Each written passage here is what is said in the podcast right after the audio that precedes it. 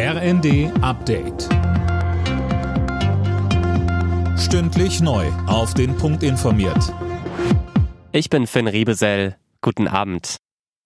Es gibt sie noch, die kleinen Lichtblicke nach dem Beben in der Türkei und Syrien. Deutsche Rettungskräfte haben eine Frau lebendig aus den Trümmern befreit. Sie war dort mehr als 100 Stunden lang begraben. Mittlerweile kommt immer mehr deutsche Hilfe im Erdbebengebiet an. Bundesinnenministerin Faeser sagte. Es ist wirklich eine wunderbare Partnerschaft aus der Luftwaffe und dem THW. Wir organisieren das Material. Die Luftwaffe bringt es runter in die Türkei und das gestern mit drei Maschinen, heute wieder mit mehreren Maschinen. Wir konnten gestern schon 50 50 Tonnen Hilfsmaterial runterbringen, heute nochmal 40 Tonnen zusätzlich. Stand jetzt sind bei der Katastrophe mehr als 21.000 Menschen gestorben. Die Vereinten Nationen fordern unterdessen einen sofortigen Waffenstillstand für Syrien, damit die Menschen im syrischen Katastrophengebiet leichter Hilfe bekommen können.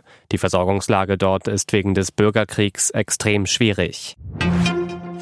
Die Ukraine meldet eine neue Welle von russischen Raketen und Drohnenangriffen. Ziel waren demnach vor allem Städte und die kritische Infrastruktur im Nordosten und Süden der Ukraine. Zigtausende Menschen sind deshalb ohne Strom. Die Ukraine behauptet, dass zwei russische Raketen auch über rumänisches und damit NATO-Gebiet geflogen seien. Rumänien allerdings weist das zurück. Gold für Denise Hermann Wick bei der Biathlon-WM. Die 34-Jährige hat im thüringischen Oberhof den Sprint gewonnen. Silber und Bronze gingen an die Schwedinnen Hanna Öberg und Lynn Persson.